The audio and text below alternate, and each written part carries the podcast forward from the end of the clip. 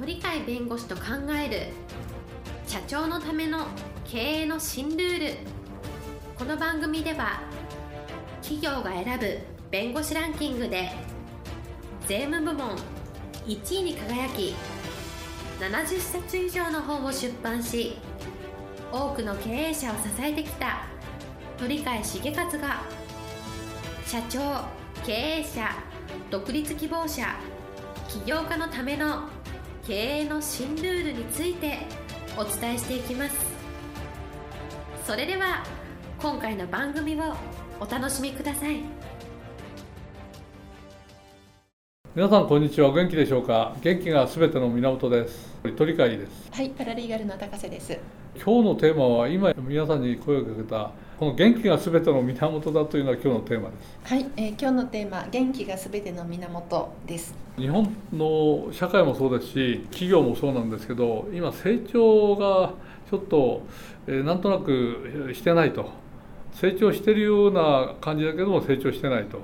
いう感覚はおそらく持ってる方が多いと思うんですね。あのいろんな統計数字見ても他の国は意外と成長してるんだけど日本の特に企業は成長が止まったのかいと。いうような感じ。従来だったら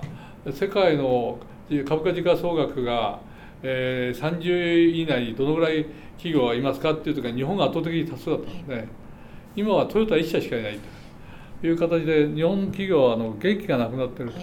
これである業界では1社だけが良くてあとは全部ダメみたいな。どちらかというと少ないところがえー、よくていや大多数はダメあの成長してないという現実があってしかも少子高齢化が世界一最初に実験台になるぐらいのところですからそこのところのマイナス面がすごく多いんでなんかプラスイメージで明るい未来が展望できないような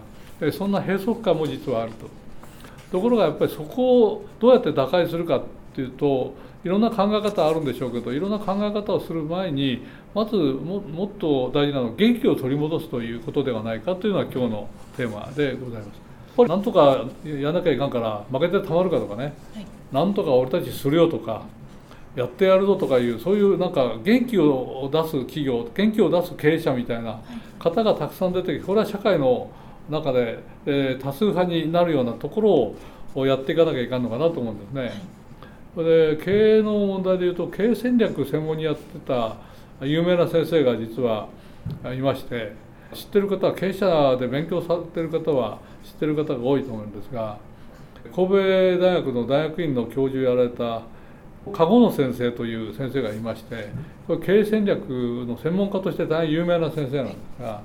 その方は経営戦略ばっかり講義されてたわけですね。脳溢血に倒れてそれで病床についてある程度脳溢血から少し回復をして病床にいる時にやっぱり自分のあの仕事である経営戦略というのを忘れてそれでね日本全体のことをなんとなく感覚的なところをおそらく感じになったと思うんですね。なんか日本は成長してないね日本企業元気ないね経営者も元気ないねなんか閉塞感があるねっていうのをまあ感じられたみたいですね。それで結局何に行き着いたかっていうと結局は経営戦略とかそういう以前にね、経営者自体にあれ日本社会においてやっぱり元気がないねと。この元気がないところがやっぱり一番の原因じゃないかなっていうふうにお考えになったようですね。はい、えー、経営戦略の専門家でいらっしゃる過去の忠夫先生が実は経営戦略より大事なものがあると。えー、だから元気な人が立てる経営戦略と元気な人でない人があの経営戦略立てると経営戦略はやっぱり違ってくるんじゃないかと元気な人はどちらかというとこれからやってやるぞっていう方成長とか成功とかそういうのに焦点を当てるから積極的にいろんなことを失敗しても失敗を乗り越えようぞとこういう元気になるじゃないですか、はい、それに対して元気がないと失敗すると、うん、じゃあこれやめようか。いやこういう改革改革案がどうですか。なんか危なそうだなっていう、はい、いいところに目つけないで悪いところに目つけて何もやらなくなっちゃう。元気があれば失敗いいじゃないかと頑張れよと。失敗したらそこでまた飲まなくればいいじゃないかと。もっと良くなるよ誰もやらないことだからもっといいという形でどんどんどんどん元気があればだんだんだんだん元気元気に基づいて成功の方にあるいは成長の方に近づいていくっていう可能性があるんだけど元気がないとこれに対する出費無駄になるから利益が下がるとまずいぞみたいな形でこれやめようみたいな。やめる方向やめる方向に行くから新しいものに挑戦しない確率の高いものに挑戦して確率の高いものってみんながやれやりやすいから競争相手がたくさん出るんでしょうけど確率が低いところにやるっていうのは他に元気な企業がないんであればもう日本国内ではこの企業しかこんなリスク取らないぞってぐらいのリスク取ったら成功したら大成功じゃないですか。やっぱりそれは元気に基づくんで結局元気な経営者が作る経営政策と元気でない人が作る経営政策とやっぱり全然違ってくるぞと成果が、い、うのをお感じになったようでございまして、同じ戦略であっても元気な人がやる戦略と元気でない人がやる戦略これも同じで同じ戦略であってもうまくいった場合はみんな元気なんだけどうまくいかなくなった時に元気のある方だったらそれを修正してまたやるとかまだまだやれる余地があるからこのまま戦略続けようという形でまたやる方に行くんだけど元気がなければこれをやめちゃうっていうので同じ経営戦略でもそれを成功に持っていく成長に持っていく人とそうじゃない人の基本はやっぱり元気だろう。というのがあってやっぱり元気が全ての源ですというみたいな形で本を書かれるんですよ。はい、経営の精神っていう本ですけど、はい、私もそれ読みましたけど、コーポレートガバナンスとかね、はい、コンプライアンスとか言うけどそんなことばっかりやったって企業よくなんないよと。そんなことよりももっと元気をどうやって出すのかとそういうところに力を注いだらおのずから元気が出てくればコンプライアンスもコーポレートガバナンスをしっかりやるんだと結果として、それでやっぱりそういう気持ちにさせる前提としてやっぱり元気な気持ちを経営者がまず持つことが必要だと。い。うのを説徹底的に説いた方ですね。はい。えっと、経営戦略以前に元気であることが大事だということですね。えー、結局経営っていうのは経営者の人間性が出てくるので、はい、人間性の基本はやっぱり元気があるかないかとか前向きに物事を考えてるかとか、はい、あるいはやっぱり夢があって成功の方をいかにこれを実現するかとかそちらの方にあの考え方を持っていくかそうじゃない失敗したら困ったねリスク取りたくないねっていうふうにあの心の方を持っていくかってやっぱり人間性の問題だから。はい結局いろんな経営的な意味での手法法律的な意味でのいろんな考え方があるんだけどその根本はやっぱり経営者の人間性を高めて嫌でも成長する嫌でももっと良くなる嫌でも夢を実現しようとするというそういう方向性を持ったやっぱり経営者っていうのが一番大事なんであって技術的なとこはその後の問題であって、根本を直さないとやっぱりダメなんじゃないですかっていうのを病気によって初めて気づいたっていうことをお書きになってますね。はい、えー、今日のテーマ元気がすべての源でした。えー、今日も元気な一日をお過ごしください。はい、ありがとうございます。皆さんこんにちは。お元気でしょうか？元気がすべての源です。鳥飼であります。はい、パラリーガルの高瀬です。今日はなかなか面白そうなテーマでございまして何もないからスタートする人生という話でございまして、はい、今日のテーマ何もないからスタートする人生ということなんですけれども何もないことがねいいことだっていう話をしたと思うんですけど、はい、何もないことからスタートすると無限になるという分かったような分かったような話なんですけど。ね。はい、私は毎朝の拝む習慣があるんですけどその中で一つ言ってる言葉がですね毎日毎日言ってるんです俺。無一物中無尽蔵花あり月あり老大ありっていう、まあ、外場っていう人の作った言葉ですけどこれが実は仏教の真髄だと言われてるやつなんですけど、無一物中無尽蔵っていうと何か何だか分かんないじゃないですか。そうですね。で、花あり月あり老大ありこちらの方がなんか縁起がいいんだと思うんでしょうけど、じゃあ無一物中無尽蔵ってのはどういうことなのか。例えば絵を描くときに描く前にキャンバスがあったらこれ何も描いてないですよね。はい。と何でも書けますね、はい、つまり何もない時は何でも書けるっていうのは無限なんですけど、書い。てしまう馬の絵を描いてしまうと、馬の絵ですけど、はい、消さないとこの馬が消えませんね、はい。ね、他のものを描こうっていうのはなかなかできないですよね、うんはい、ところがこの馬が自分とっては望ましくないんだと本当は犬がいいんだ。犬だったらその馬っていうものにとらわれないで白いキャンバスであるような形であればすぐ消せるようなものであれば、うんそこはすぐ書けますよね。はい、そしたらな何でも思うものが書けるじゃないですか。うんはい、つまり何もないっていうことはこれから何でも書けるってこと、うん、そうすると今何かあるとそれにとらわれてしまうと本当は何でも書けるのに書けなくなっちゃう。確かに、はい、ところが今あるものでもいつでも別のものに変えられるんだっていう考え方を持てばつまりこれ無限ってですよ、はい、あらゆるものはいつでも自分のキャンバスに載せられるんだと、つまりキャンバスというのは自分が考え方考えをパッと変えた途端に映像が変わって自分が描いたものはそこに映るんだと。でその絵が例えば花の絵だとしたら花の絵うん私が欲しいのは花じゃなくて団子だねって言ったらパッと頭を変えた途端に団子になる。つまり自分たちが切り替えれば全部無限のものが生まれてくる。っていうのは人間なんだと。ところが自分が一度描いたも馬があるとしてこれをキャンバスから消せないと思ってしまう傾向がっていうのは人間にあってこれパッパパッパ消せればいくらでも新しいもの作れるじゃないですか。だからそういう不幸な目にあったとしたら不幸な目の絵があると。とパッとそれを消すと幸せそうなものがあると。だからここに書いてあるのは無一物中無尽蔵つまりキャンバスがあってそこはもう無限なんだと。人間の世界は無限なんだと。そうだとすると花でも月でも老大でも自分の好きなものをどんどんどんどん描ける。自分の人生に入れられると。ころがそこを人間の狭い心がいやもう汚い泥があってこの泥どうすんだい？みたいな。そこになると花も月も老大も見れませんよと。だからここを自分たちが白紙の状態に戻すというつまり何もないっていうところに自分の心を持っていくことができるかどうかこの切り替えですよね、はい、心に何かにとらわれてないとらわれてないと実は無限になる、はい、そうですね、そこのところがあると人生いくらでも何でもできるんじゃないですかっていうそういう発想なんですね。はい、いつでも白紙になれるというんですかね今書いてしまったものにとらわれない、うん、いつでも白紙に戻すということですね。ただ想像力ってやつですよね、はい。まり今あるものこれを形が見えちゃうとこれ想像ではなくなっちゃうんですけど、うん、これをなくしてしまって次にこういうものを作るっていうそういうので本当に自分が作りたいと思うもの自分が望むものを見つけるまででいくらでも変えられることができる。とすれば自分が夢に描いたこれがあったあこれがいいねと思ったらこれを形にしてるにはどうしたらいいかっていうふうに集中すればいいんで、これもやっていくうちにやっぱり古くなったら新しくしようと思ってどんどんどんどん新しいものに変えていく、ディズニーランドってそうじゃないですか。はい、ポルトディズニーっていうのは、人間に想像力がある限りあるいは世界に想像力がある限りディズニーランドは無限だっていうのはあれ意外と同じことを言ってる話で「無一物中無人と花より使えりゃ老大誰だ」と「花やり月やり老大の中身がディズニーランドの変化するソフリの世界なんだ」同じなんですね。同じなんですね。だからそう人間に想像力がある自分に想像力があるとなるとディズニーランドと同じだと、はい、どんどんどんどん新しいものを作っていって、皆さんが気に入ってくれたらそのまま気に入らなかったら直していく。直していかないものでもやっぱりもうちょっと進化させた方が進化する。いくらでも変えられるじゃないですか、はい、いうような形でこの想像力みたいなものをいかに生かしていくかそしたら想像力って無限の世界ないものを想像するんだから、はいそうです、ね、いくらでも自分がその気になれば想像できるじゃないですか。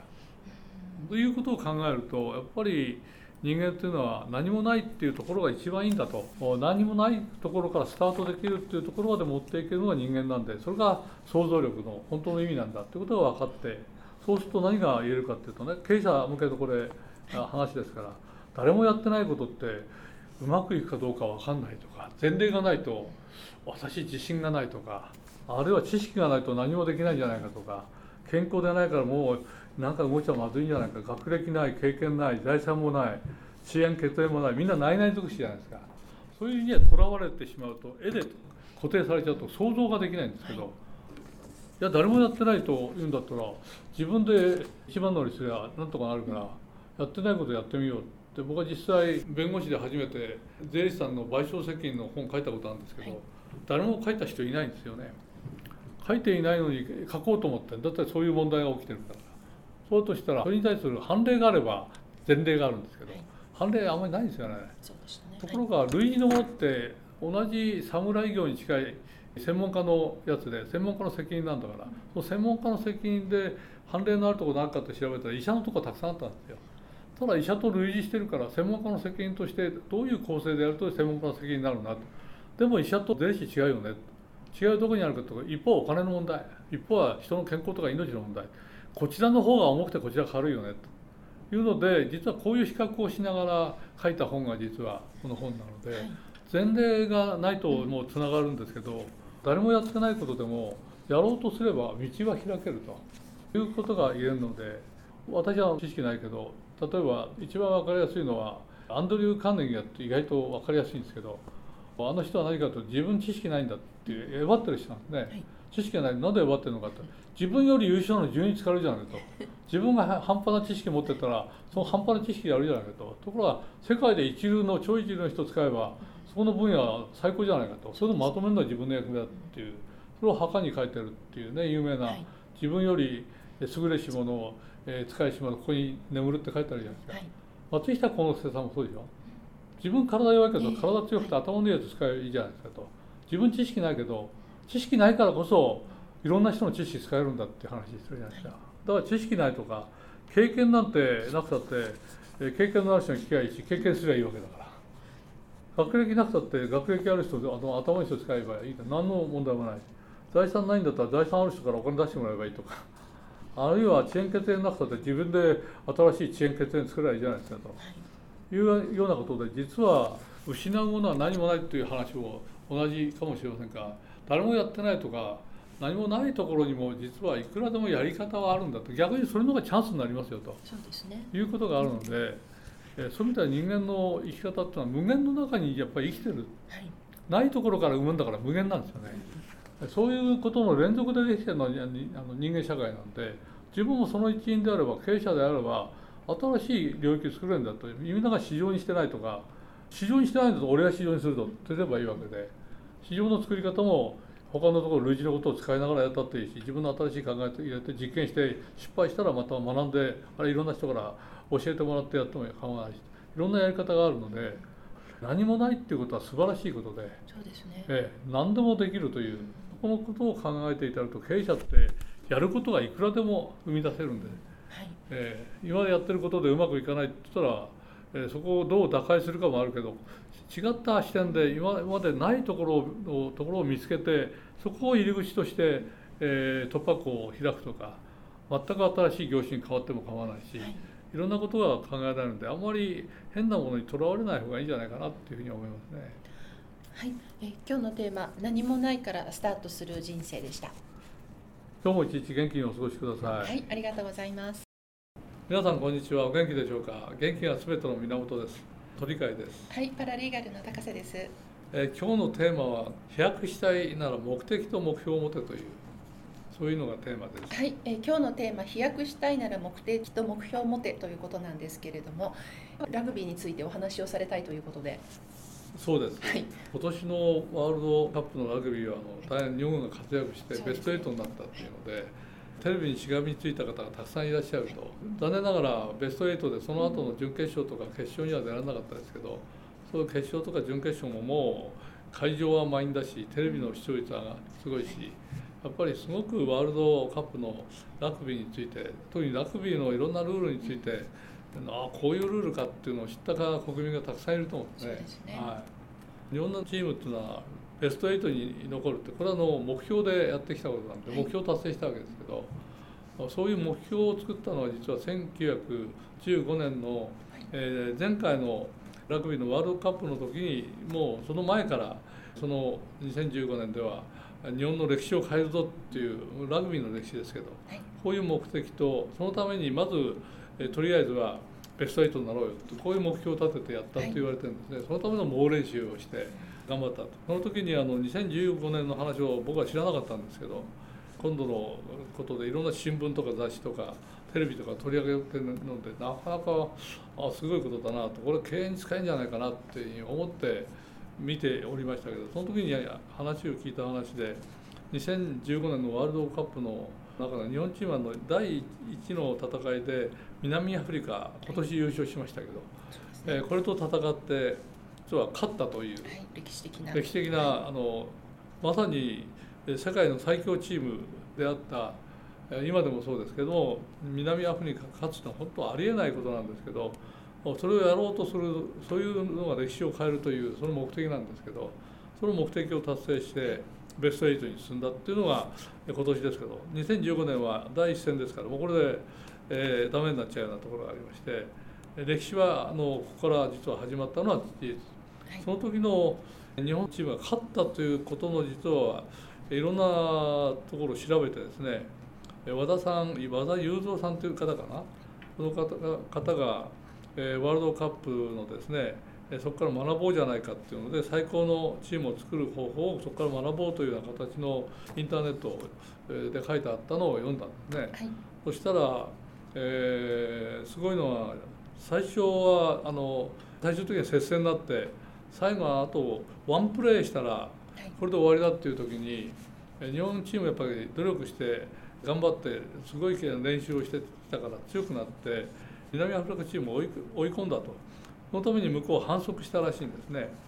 反則でその時の点差が3点差であると。しかもワンプレーで、えー、終わるとなるとそこで3点以上上げないと引き分けにも勝利にもつながらないと。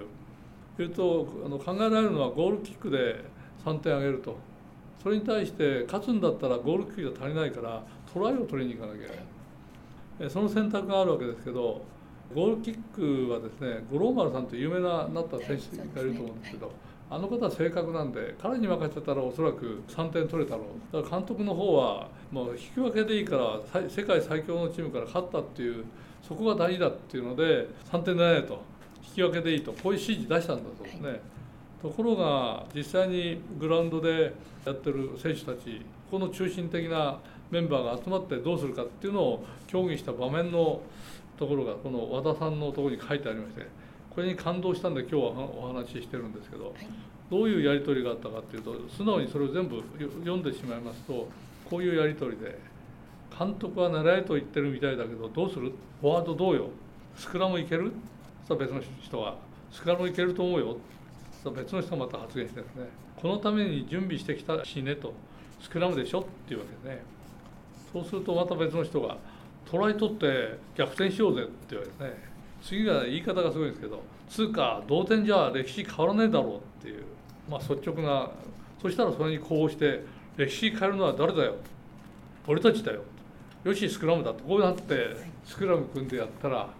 実はトライ取れたっていうそれで長チームに勝って歴史が変わったという世界でもびっくりしたっていう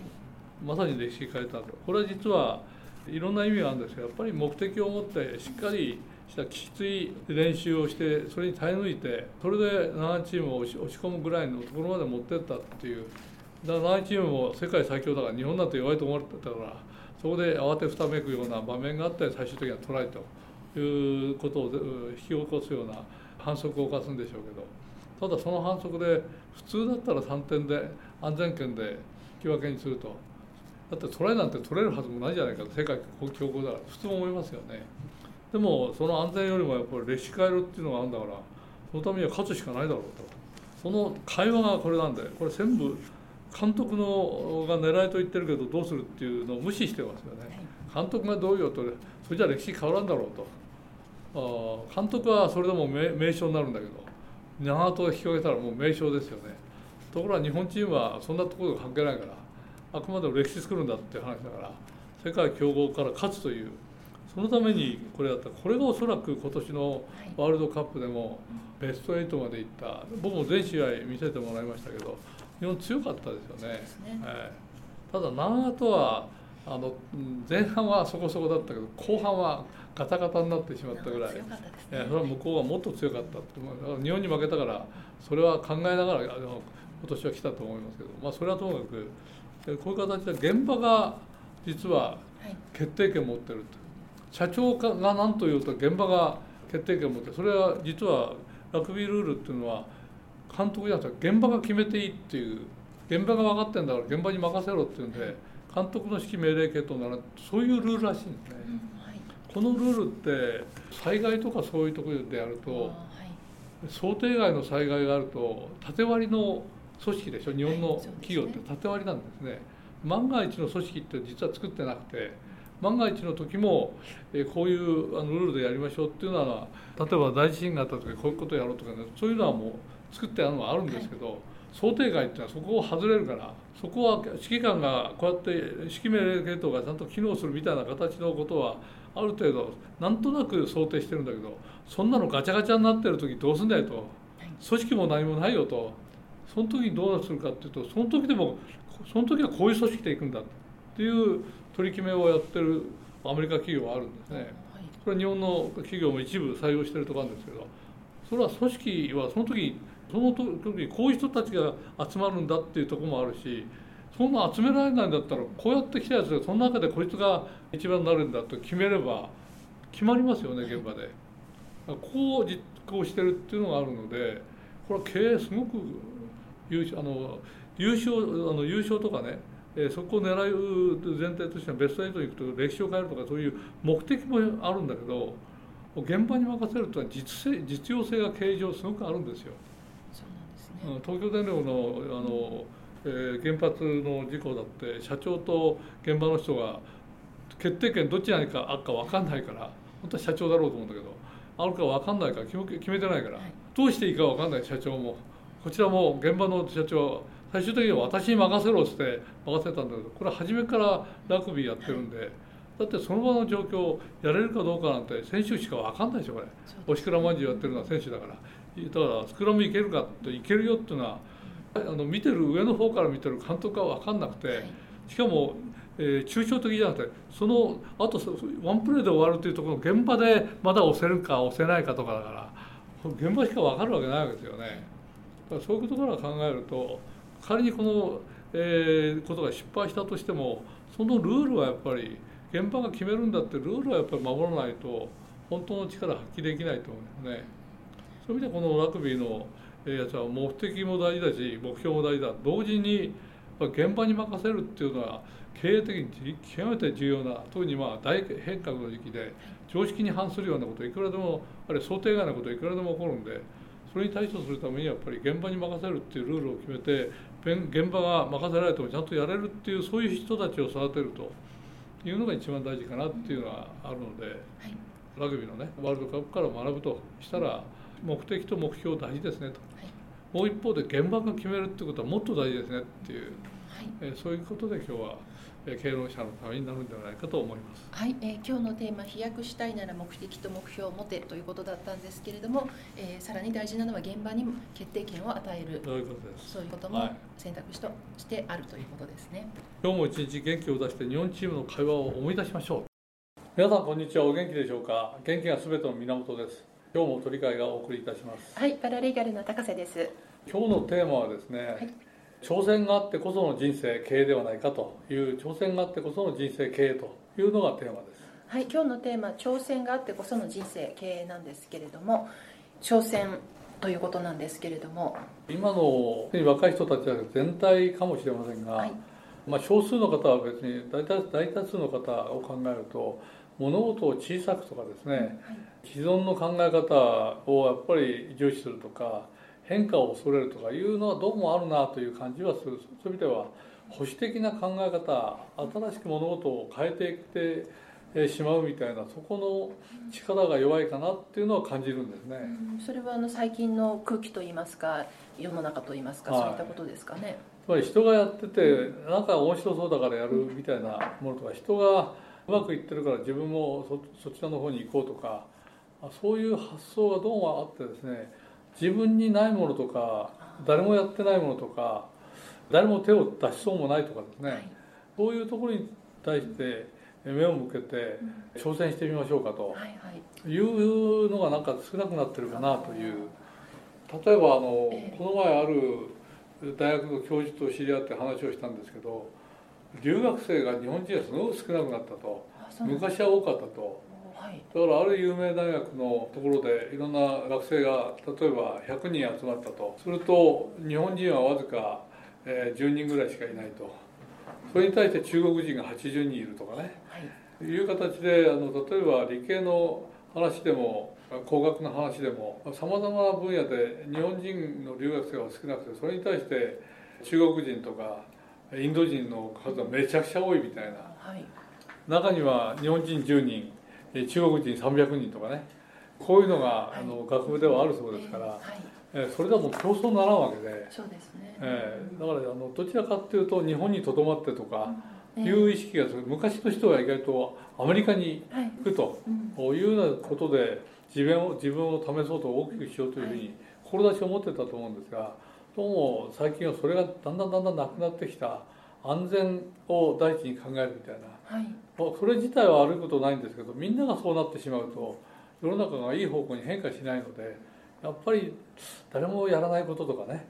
えー自分に今までないものをなんか手に入れようとか、はい。いう意味で挑戦ということを視野に入れたええ。生き方をしてほしいなという感じはしますね。そうですね。挑戦というと先生のおっしゃる挑戦っていうのはこう今もともとある既存の土俵でそこにま入っていくんではなくってまだ土俵のないところに土俵を作るというようなそういったイメージね、そういうイメージでもありますね。例えば私の例でそんなに言っちゃいけないのかもしれませんけど私の師匠はあの久保利先生っていうのははい。弁護士としての師匠ですけど、はい。その人のセミナーを聞いた。らこの人面白いね。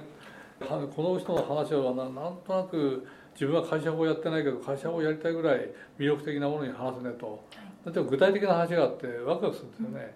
それでこれは弟子入りしたいねと思ってずっと先生の講義をいろんなところで探し当てては講義を聞いてて、そのためにあのえー先生の一番いい話を聞いたんでお礼に行くために最後に「先生ありがとうございました」って言うと嫌な顔されるという そういう経験をたくさん繰り返したんですけどただその魅力があるのはやっぱり先生が嫌いだって先生嫌われたって関係ないから行くというようなことで最終的にはある事件があってそのきっかけで実は私が大きなマイナスを負う事件があって財布盗まれたんですけどその現場を先生見ててですねえーそこまで熱心に私を追いかけるかというので弟子入りを許されたということがあります。それはやっぱり一つの嫌嫌われてもその人にいいとこがあったらやっぱりなんとかええ。身につけたいしあの自分としてはそういう性格になりたいよっていうふうに思うから一一種の挑戦挑戦だったと思うんですけど、この挑戦をやることで何が変わったかっていうとそれまで私はあの弁護士ではあっても税法では少し名を売れた時期ではあったんですけど企業法務ということでは全くの素人で分かんなかったところが久保利先生と知り合うことによってまさに企業法務の王国みたいなことのものを築いているような人ですからそこの一員になれるんですが自然に企業法務が自分の専門分野になるという形になりますので、はいえーそれで自分が企業法務に飛躍的に成長したというそういうのはやっぱり一つの挑戦じゃないかと思うんですね。そうですね、えっと鳥飼先生にとってはその久保利先生久保利先生の挑戦といいますか、えっと久保利先生に、えっと惚れて、えー追っかけてというそういうところですけれども他の方だと例えばどういった他のまあ他の弁護士に限らずどういったことがありますかね？こうイメージとして。例えばですね、ええ。うちの事務所に今、えー新人弁護士は何人もいますけど、その中で私があの弁護士業務で誰もやってない業務があるよというのでうちの事務所の弁護士たちに飲酒税ってのは弁護士の専業業務なんだけど誰もやってないぞ、これやろうよっていうあるいは固定資産税の還付っていう仕事もえ最終的には弁護士の仕事になる。だけどあんまりやってる人ほとんどいないねっていうのがあったんでじゃあこれやってみないかってんでこれを紹介してやるやついないかって手を挙げろよって言ったらやっぱり手を挙げたのは新人にいたわけですね、はい。えー特にあの飲酒税っ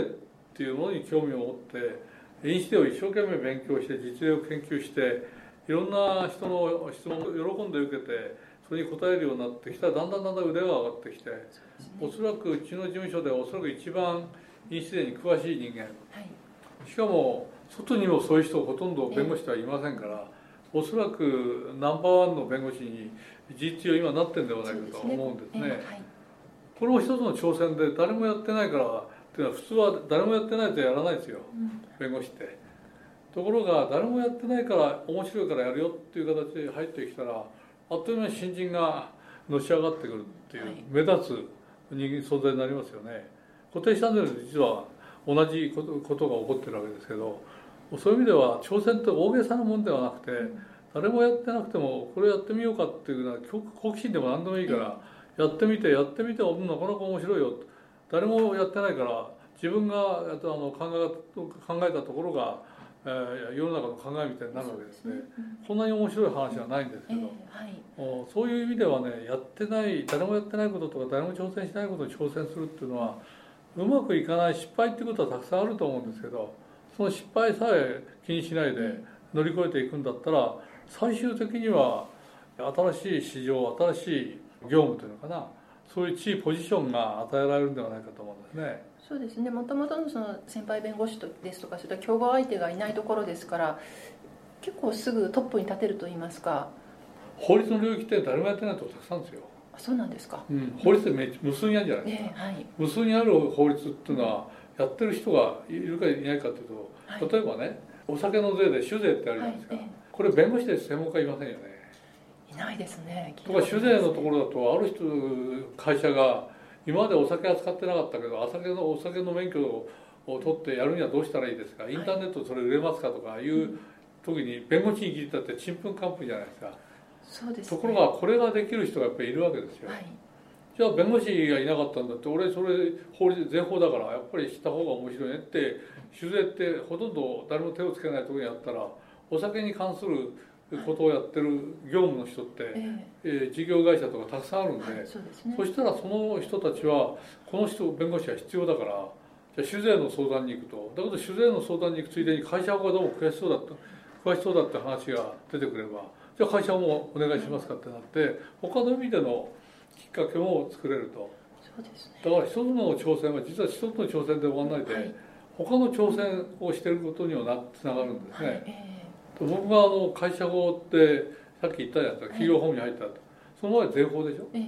とは企業法務税法やってて企業法務に入った途端に何があの企業法務に影響を与えたかっていうと、え平成の年号の時に改正がありましてですね、はい。え何の改正があったかというと、えー代表訴訟で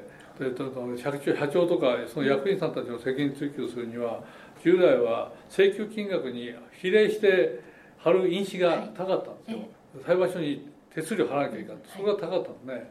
それに対して一律8200円でいいよっていうそういう法律改正が行われた、はい。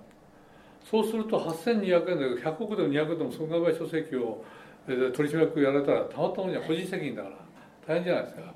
それで、えー大騒ぎになったんですね。その時に私がえーそこで有名になった最大の理由ははい。税法やってたから税法の世界では税理士さんは税理士賠償責任っていう責任を負うものがあるんですけどそれは専門家責任なんですよそれで何の経験したかっていうと相続税の申告に失敗して損害賠償請求を受けるんだけど受ける時はもうその申告をした税理士さんが死んでると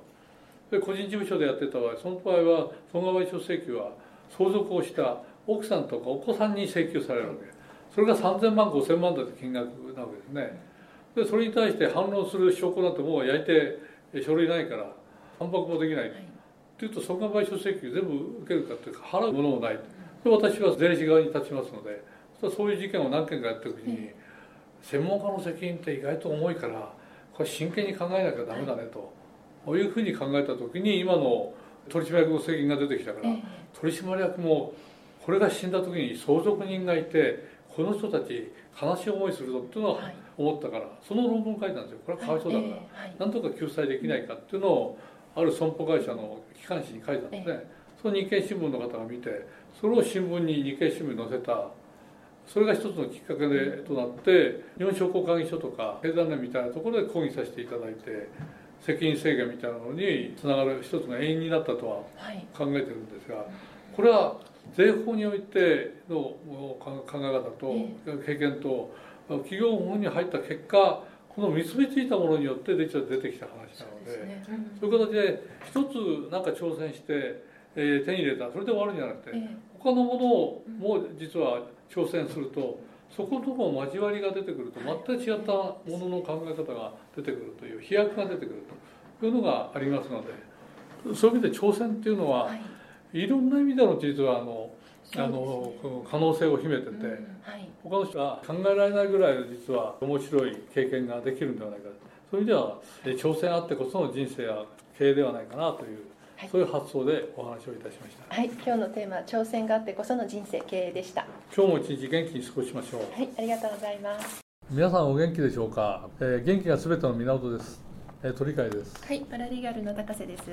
今日のテーマはですね、はい、ダーウィンの進化論はい、を今日は取り上げたいと思います。はい、今日のテーマダーウィンの進化なんですけれども、果たしてこれはどういうことでしょうか？えー進化論はこれ有名なので皆さん方知ってるんですけど、経営者にも言えることだし、まあ、人生の生き方の達人にも言えることかもしれないけど世の中頭のいい人賢い人ってたくさんいると思うんですけどその人たちが生き残るわけではないんだとあれは力の強いすごい人たちもいるかもしれないと。そういう強い人でも生き残れるんじゃないんだと。変化が大きいような時にはその変化に対応する方あるいは変化に適応できる方が生き残るんだと。あるいは動物もそうなんだと。こういうのがダーウィンの進化論で経営はまさに激動の嵐のみたいな中あるいはその波が静かであっても何が起こるか分かんない後悔みたいなものなんで、え、そうだとすると賢いとかいろんな意味で力が強いぞっていうだけではなくて変化があったらその台風なら台風、えー、大津波が海賊が来たら海賊いろんなものが襲ってくるかもしれないけどそれに対してはちゃんと変化に適応できるような変化にちゃんと適切な対応できるような人がやっぱり生き残るというのがダーウィンの進化論でございましてこれはあのまさに今変化の時代がこれから来ようとしてるんですけどもう来てるのかもしれないけどこれに適応する方が一番生き残って成長する永続する、はい、日本の特色っていうのは長寿企業って多いですよね。そうですね、ね、長寿企業が多いってことはあの賢い面もあるし強い面もあるのかもしれないけどやっぱり永続性があるとか、はい、いう成長をある程度ずっと続けられるっていうところが生き延びてるはずなんで、はい、そうするとやっぱり時代の変化は日本だってめちゃくちゃいろんな時代があってその中に200年300年生き残ってる企業があるわけですから。ということはもう社会の激動をちゃんと生き抜いてく、えー、るっていうその永続性の中にやっぱり成長の要素が必ずあるはずなのでそういう意味ではダーウィンの進化論というのは昔だけじゃなくて今もこれからもおそらく永遠のテーマとして残ってくるのかなとそういうので今特に変化が相当激しくなりそうなので。今までの社会構造と違った例えば一度この会社に入ったら一生会社勤めるというようなの長期間の継続的な雇用みたいなものが当たり前になってきた社会。それをいやいか流動化させないと持たないですよって社会にどうも変わってきた、うん、なるべくなら普通の雇用制度ではなくて優秀な専門性のあるような人はその会社と委任契約受託契約みたいな、独自性のある契約を結ぶみたいなその流れのものが IT のあとは AI をやる技術者とかそういうのが出てきましたね。吉本興業のあの人たちもそういうどちらかというと個人事業主じゃないかみたいなそういうのがありますけどそういう意味ではもう激動の今時代なんでまさにこれからどうなるか分からない、ね、少子高齢化っていうのはもう革命なんでずっとその人口が上昇気流に乗ってたのを加工してちょうど明治の最初の頃は3000万人ぐらいしかいなかったのをもう1億2000万になった。それによって日本は成長してきたんですけど今度また下がってってあと40年ぐらい経ったら8,000万人ぐらいまでになると。これはもう経済成長しませんねっていうところだと今までと違って人口は減ったとしても労働人口はそんなに減らないようにするにはどうしたらいいかというのは政策にあるんですけど同時に減ったとしても生産性が上がっていけば逆に言うとプラスアルファが大きくなって1人当たりの収入とかそういうのが増えてくるわけで幸せ度が増すとかいうプラスもあるのでそういう意味では今までと違った考え方を取り入れなきゃいけない時代に入ってきたそうですね。新しい考え方です、ね、ただ昔通りのやり方やって通用しないんであると昔と違ったどういう考え方をしたらいいのかと、えー、いろんなのがこれからたくさん出てくると思うんでその中で自分たちが選んでいくなり新しいものを作っていくということをしなければいけないんでまさにダーウィンの進化論そこで生きなければいけないねとまさに何かっていうと能力の問題これ頭がいいかどうかの問題とつながってくるんですけどそういうのではどう乗り越えることはできないんで、やっぱり何がやっていいのかわからないから正解がない中でやる中だから失敗がたくさん出てくるかもしれない。そう,、ね、そうしたら失敗があったとしてもなんとかやりこなしてうまく適応しなきゃいけないっていうのでやっていくうちに成功事例が出て見えてくるという意味ではやっぱり根性がちゃんと座ってなきゃダメだと執念深さっていうのか執着がちゃんとあってここは成功させるんだとか、えー、こういう例えば生産性を上げるために労働時間を今の8時間から6時間に制約してしまえと。それで来る日数を週4日にするんだと。だけど、労働の成果っていうのは、今まで8時間働いて、みんな5日間を働いてくれたみたいなのより全然2割も3割も4割も生産性が高いんだっていう、えー、こういう今までとしては考えられなかった発想を持っていかなきゃいけない、はい、するとやっぱりうまくいかないことが多いから最後までやり遂げるっていうそういう意味での一種の執念深さっていうのか自分がこれからやろうとすることに対する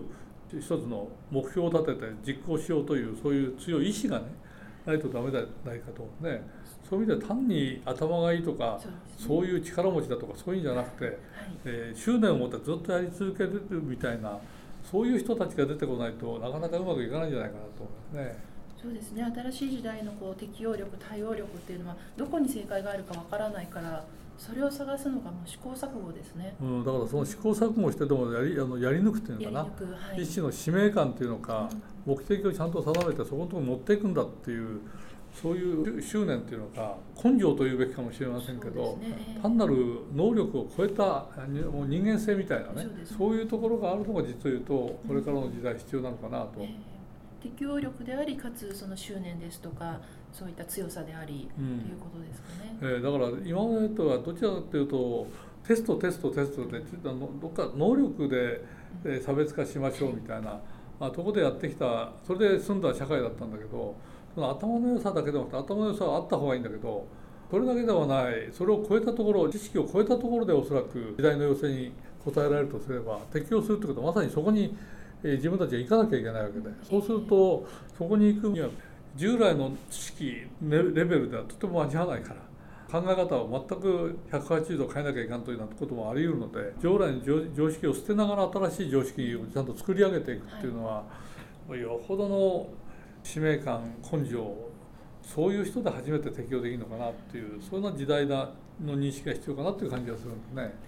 そうですね、はい、これからの時代、まあ、あの激動の時代ですからいろいろ大変今までの常識では足りないということですね、うん、そういう意味ではやっぱり一種の覚悟を持ってやるみたいな、はい、勉強なんて覚悟じゃないですよね。点数取りゃいいって話なんだけど、そんな採点をされてなんだかんだっていうんじゃなくて結果としてえー、ちゃんと成果が上がったっていうところまで持っていかなきゃいけないっていう、はい、そのそこの覚悟を決めてやり抜くという、だけど中にはこれでうまくいかないって言ったら割り切ってこれは捨てて一からまた、はい、あのもっと基本的なところから始めるということもあり得るので、そういう意味での能力とは違った人間性みたいなものがこれから必要なのかなっていう感じはするんですけど。そうですね、はいはい、どうもありがとうございました。え今日のテーマはダーウィンの進化論でした。今日も一日楽しくお過ごしください。はい、ありがとうございます。本日の番組はいかがでしたか？この番組は毎週月曜日7時に配信いたします。それでは次回の配信を楽しみにお待ちください。